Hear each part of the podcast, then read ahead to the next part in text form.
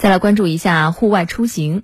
近年来，随着人们健康意识的提升，以骑行为代表的户外运动受到越来越多人的青睐，而这也带火了相关户外产品和装备的销售。我们一起来听一下。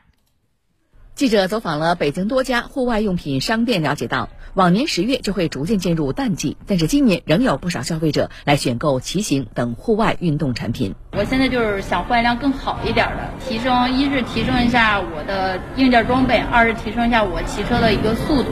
多家销售门店负责人告诉记者，十月以来，相关骑行产品的销量持续上升，不少产品已经断货。公路车很早就已经卖空了。所以主要的销售额来源就是这种山地车呀，或者是城市这种平把的车。比如公路自行车、山地自行车的销售，同比比去年增增长超过百分之一百。另外，随着天气转凉，一些抓绒类骑行服需求也在加大，此类骑行装备销量同比增长百分之三十。除了骑行用品，登山、徒步等户外运动装备也卖得不错。啊，今天过来就是想看点登山的装备。然后这两天想去看红叶，就是知道登山鞋可能得需要一双，就先拿了一双。户外运动消费需求释放也在持续推动行业发展。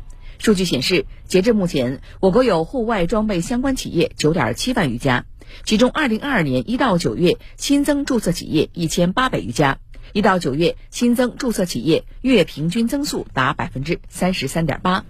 的的确确，最近天气也比较不错啊，真的是秋高气爽，也非常适合户外骑行。但是，呃，所有的这些运动还是要把安全问题放在首位，比如说各种各样的护具，你还是要穿戴好。那骑行头盔则是这些护具当中其实是最为重要的，所以说在购买的时候也要特别注意。那么，我们到底应该如何去选择一个质量上乘的头盔呢？我们来听江苏台的报道。记者走访了北京多运动头盔有很多种，按结构、壳体、制作材料不同，可分为 EPS 聚丙乙烯头盔、ABS 工程塑料硬塑料外壳加 EPS 聚丙乙烯内衬头盔、ABS 工程塑料硬塑料外壳加硬海绵内衬头盔等。根据南京市质检院历年针对运动头盔的抽检，最容易出现的问题主要为吸收碰撞能量性能以及佩戴装置的稳定性和强度。头盔如果说是一个外力撞击的时候，它的那个缓冲不够，然后导致这个能量啊还依然的能传递到人的头上，这就起不到保护效果。那稳定性差的话，发生事故的时候，它直接会从人的头头上脱落下去。啊，如果说它的强度低的话，那这个带子断裂了，那也容易导致这个头盔脱离了人的头部，起不到一个稳定的保护效果。采用冲击性较好的缓冲材料，能够很大程度上减少摔倒时来自外界的冲击力。它的结构主要由壳体、缓冲层、舒适衬垫、佩戴装置等构成。消费者在购买时可以用手摁一摁头盔缓冲层的坚硬程度。那么选购运动头盔呢？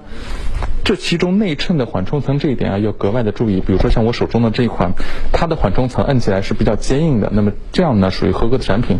而像这一款内衬，用力的摁下去呢会有明显的凹陷，那么这种呢就要谨慎的选择。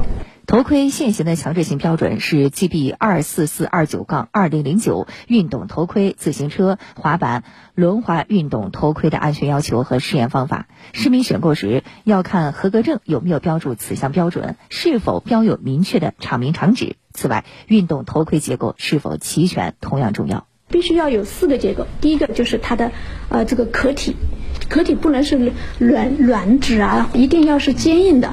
第二个是它的。这个缓冲层是不是紧密的？第三个就是看它的这个佩戴装置绳带是不是够宽，标准要求达到一点五公分啊。然后它的这个拉一拉，它会不会容易有弹性，会变形？弹性变形的时候，它也容易导致会脱离人体头部。第四个就是从舒适性角度讲的，就是有没有这些舒适衬垫，就是说人戴着的时候会舒服一点。